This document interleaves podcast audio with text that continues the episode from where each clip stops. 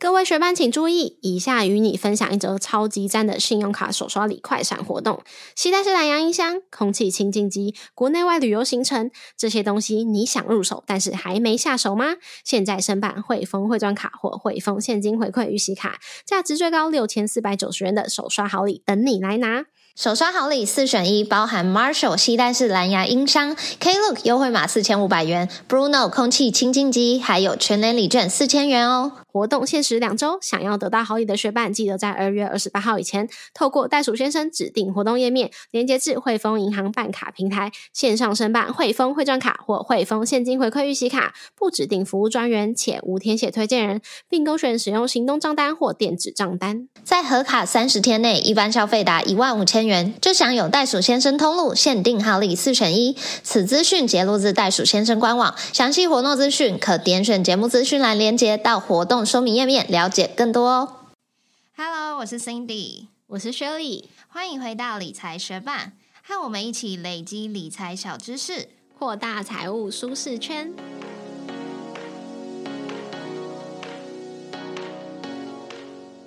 在台湾，很多公司都会有尾牙、春酒，或是增进员工交流的 team building 活动。那这些活动通常是由谁来负责的呢？有的公司是老板和他的秘书，有的公司是人资和行政部门，有的公司则是由服委会来负责。不过，因为不是每间公司都设有服委会，所以很多人会以为服委会不是一个正式的单位，只是按照公司的文化来决定要不要组成的一个临时的任务团体。但其实服委会也是有相关的法规规定的哦。你的薪水甚至每个月可能都有被内扣支持服委会运作的职工福利金哦。今天就一起来了解公司服委会的相关规定吧。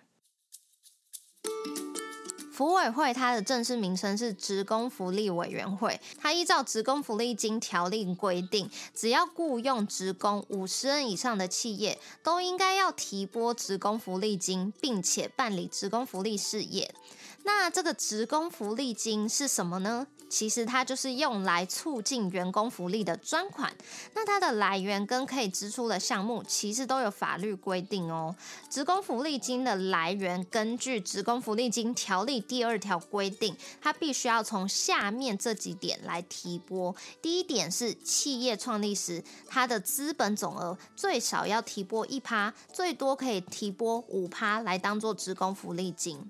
那第二点是每个月公司的营业收入总额最少要提拨零点零五趴，最多可以提拨到零点一五趴来当做职工福利金。第三点就是每个月员工的薪资必须要扣零点五趴来当做职工福利金。这也是为什么有些学办的薪资单上面可能会有这一条扣除项目哦，而且这个项目是没有办法协议去免除的，就是说你没有办法跟公司说服务委会任何的福利、福利品还有活动我都不参加，我都不需要。那麻烦你在我的薪资上面不需要去扣除这个职工福利金，也是没有办法的。但是如果企业他想要替员工来吸收这笔费用的话，他还是会需要提拨这笔钱来给福委会。可是，在列账的时候，他就可以以员工薪资来列为支出。那第四点就是下脚变卖时必须提拨最少二十趴，最高四十趴到职工福利金。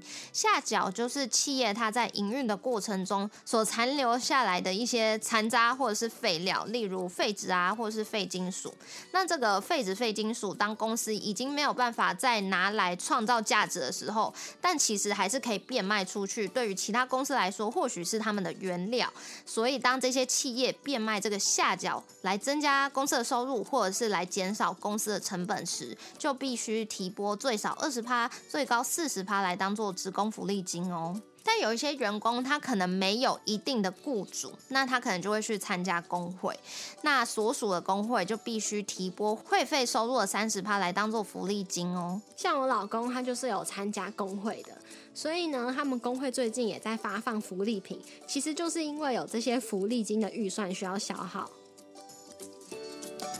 广告一下，理财学伴也有 Instagram 喽，快去 Instagram 搜寻理财学伴，follow 我们，获得更多理财小知识吧。那职工福利金可以花在哪里呢？职工福利金可以动用和支出的项目，以及它可以占当年度职工福利金收入的多少比例，都是有规定的哦。那第一个项目就是福利项目，像是婚丧喜庆、生育、伤病、急难救助这些福利项目，都是可以从职工福利金来支出的。那最多的占比可以达到当年职工福利金收入的三十趴。这个我有听朋友的公司有这样福利，因为他们好像结婚会有一个结婚的。就是恭喜他的那个祝贺金，对祝贺金。然后呢，生育的时候好像他生一胎，每个月可以多领两万块，然后最长可以领三年。哎，这太猛了，这很好。所以他就说他想要待在这间公司，然后把他想要生的小孩的数量全部生完。这真的很厉害，因为我之前看到朋友在现实动态分享，他在产险公司工作，生意还可以拿十万，我就觉得很厉害。对，但是每个月拿两万也太多了吧？对，所以我觉得他那一间公司的这个福利很强。那第二项职工福利金可以支出的项目就是教育奖助，像是老公进修补助、子女教育奖助等等。那这个部分最多的占比可以达到当年福利金收入的四十趴。劳工进修补助，这应该蛮多公司都有的。我想你们公司好像也有，不是吗？我们公司也有，但我有点不确定，它是由职工福利金支出，还是公司嗯自己会计上的某个项目。嗯，不过我记得以前读书的时候，有些同学他会拿到爸妈公司的奖学金。对，那我想应该就是这个福利金支出的这个教育奖助的项目。那时候听到的时候也觉得蛮羡慕的。嗯，那第三项职工福利金可以支出的项目就是休闲娱乐，像是前面有讲到很多公司不定期或者是定期会有的 team building 活动啊，或者是有的公司有很多社团活动，或者是员工旅游，如果公司有设立一些娱乐设施的话，也是可以从职工福利金来支出的哦。那这个部分最多占比可以达到当年福利金收入的五十趴。那最后还有一些其他福利也是可以用职工福利金来支出，像是年节慰问，就像是什么逢年过节，有时候会拿到公司的一些礼盒啊，对啊，服委会可能会发月饼啊，还是柚子之类的东西。另外还有团体保险以及住宅贷款利息补助。现在这你很需要，这我好羡慕哦，这真的超赞的！我想知道是哪一间公司有，我想去。对啊，如果学办的公司有这个利息补助的话，可以跟我们分享到底是在哪间好公司哦。嗯，再来，有的公司也会有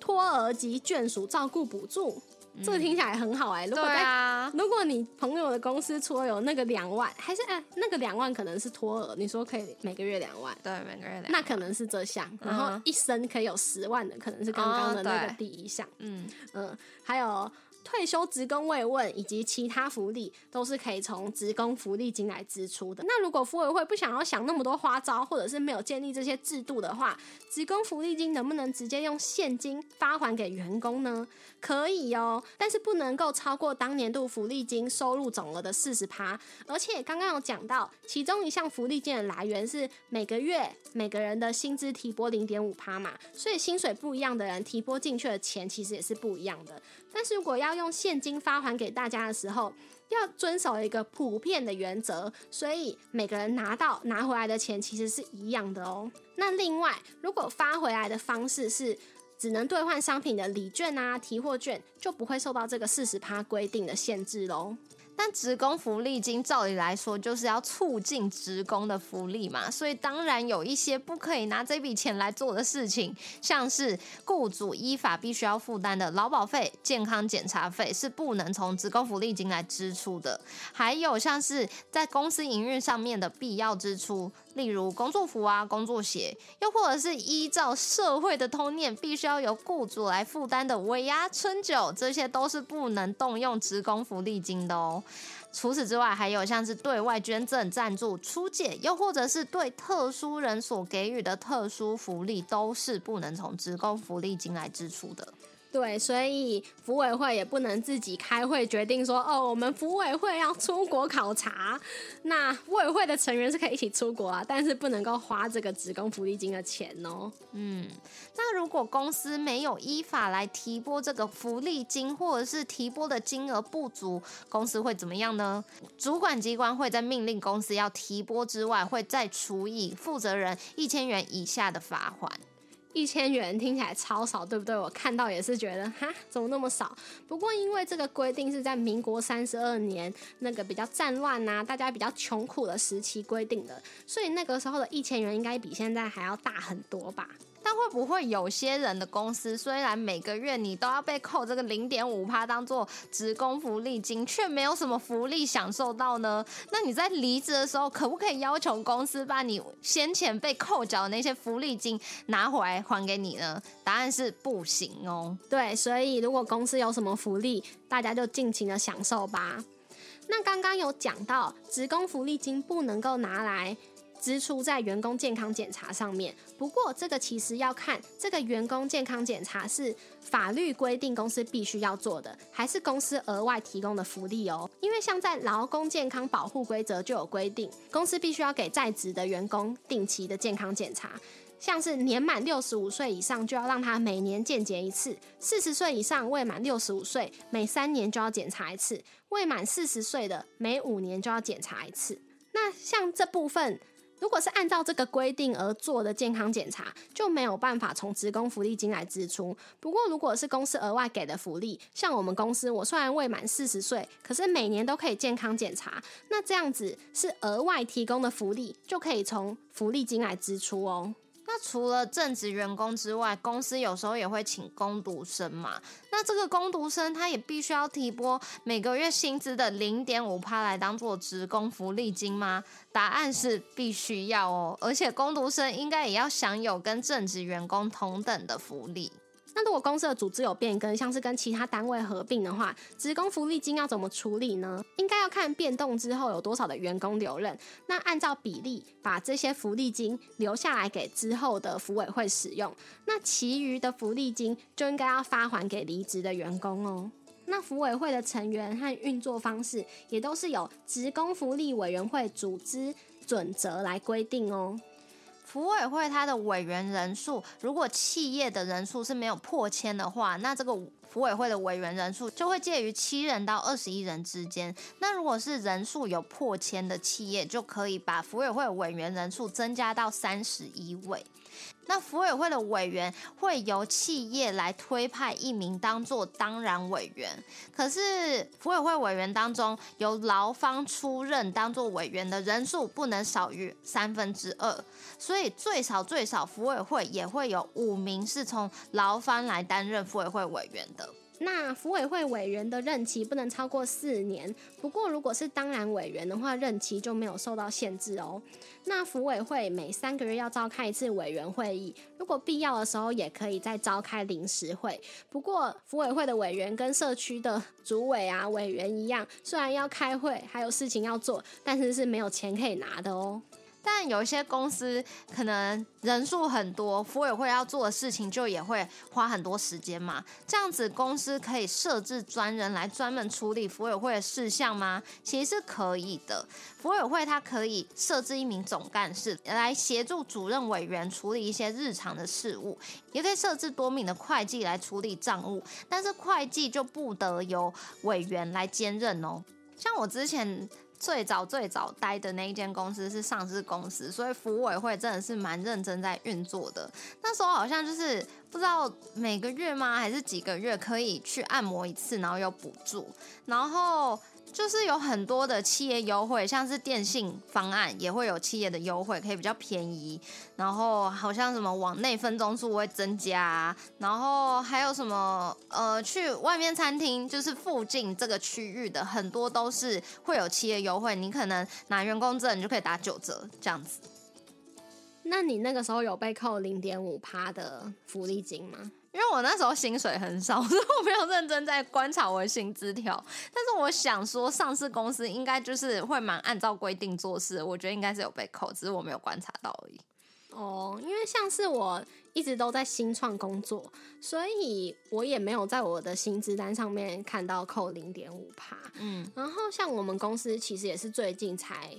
突破五十人的，所以我不确定他是之后会扣零点五趴，还是公司会拿自己的钱帮我们吸收这个费用提拨给我们。因为像刚刚讲到，其实我们享受的福利也是超过政府规定。那学办的公司有什么令人称羡的福利吗？对啊，还有能比生小孩之后三年内都可以每个月多领两万块更赞的公司福利吗？欢迎大家分享给我们知道。谢谢你在忙碌的生活中愿意播出时间来和我们一起学习，在这边也真心的邀请你在 Apple Podcast 和 Spotify 上面帮我们打新留言，让这个节目被更多人听见。同时，也欢迎你到 Instagram 搜寻理财学伴，找到我们来跟我们聊一聊。如果你也愿意支持我们，继续把理财学伴做得更好，让这个节目被更多人听见，也欢迎你分享理财学伴给身边想要一起学习投资理财的朋友哦。我们的网站上会有文字版的整理，如果想要收藏或是回顾，也欢迎你上去看看。网址是 moneymate 点 space 斜线服委会，拼法是 m o n e y m a t e 点 s p a c e 斜线服委会，也可以从节目的简介中找到网址哦。理财学伴，我们下次见。拜。在 Mixer Bar 上面，我有看到，在我一百七十四集分享自己买房经验的那集下面，有学伴留言说很喜欢我把老公形容成黄金猎犬这个比喻，很生动有趣。对啊，我觉得你那时候讲给我听的时候，我也觉得非常搞笑。但我不是录节目的时候才想到的，嗯我就跟他互动的过程中，我就一直有时候就觉得你就是一只黄金猎犬。哎、我觉得就是其实跟你在一起时间变久之后，我就也越来越喜欢用各种就是生动的方式来描述一件事情或一个人或他做的事情，因为我觉得还蛮幽默的。然后反正就是跟你学习之后，我就常常这样尝试。然后呢，最近我也帮我。的男朋友取了一个我觉得很搞笑的绰号，但我不晓得他本人怎么想，但我总之觉得很好笑，就是八卦山上的猴子。然后我什么意思啊？因为他本身属猴，所以我就觉得他叫猴子很适当嘛。那为什么在八卦山上？就是因为他很八卦。那为什么会觉得他很八卦？就是呃，反正有些小伴可能知道，就是上个月我跟我妈去了澳洲一整个月，但是就是人。长时间的相处，总是会有摩擦跟那个意见不合的地方嘛，所以在这一个月当中，我就跟我妈吵了一次架。然后呢，吵架的时候，就是当我心情很不好的时候，我是属于不说话派的，所以就算我不是跟你吵架好了，我可能也不想讲话。所以那时候我男朋友打来的电话，大概有一天。多我都不想接，所以他就想说我到底发生什么事，所以我就是赖他，然后跟他讲说，哦我跟我妈吵架，然后我现在不想讲话之类的。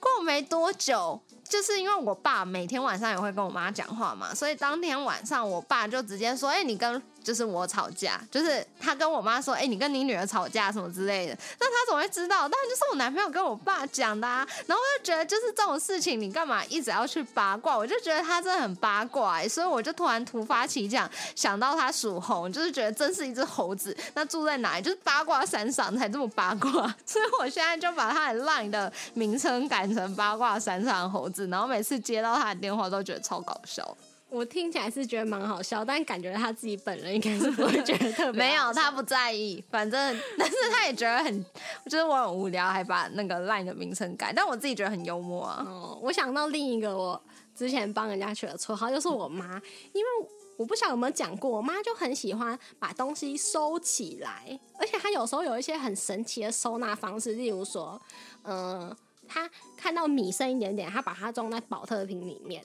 然后他后来看到绿豆剩一点点，他还把它装在同一个包，那就，应该很难拿哎、对啊反正就很神奇，这就算了。但这样真的会去用这个绿豆跟米吗？不会，很多东西就是被他收起来之后，大家就觉得很难处理它，就不去用对，或者是他会收到一个你不容易看见的地方，然后还会忘记它放在哪里，啊。但他就再也找不到。嗯，所以我们只要找不到东西，然后就觉得是被他收起来的时候，就会去问他到底在哪里，然后他但他也不起来，所以我就帮他取了一个绰号叫做“收纳大师”，反正就是收到连自己都找不到的大师。嗯，嗯，我最近还有一不过些比较现在没跟他住在一起之后，我已经比较少受到这件事情的困扰了。哦，我妈也很容易这样，嗯，但是我没有叫她收纳大师。然后因为我老公他听到收纳大师的故事也觉得很好笑，所以有一段时间就是。嗯，只要我在找东西的时候，他有可能就会提出这个收纳大师，反正称呼我为收纳大师。那有的时候比较轻松，就觉得还好；但有时候就觉得，我就已经找不到东西，就已经很不爽了。你还在那边跟我讲什么收纳大师？所以我之前就跟他表示过这件事情，然后从我讲了之后，他就再也没有叫我收纳大师。好笑，蛮可以理解。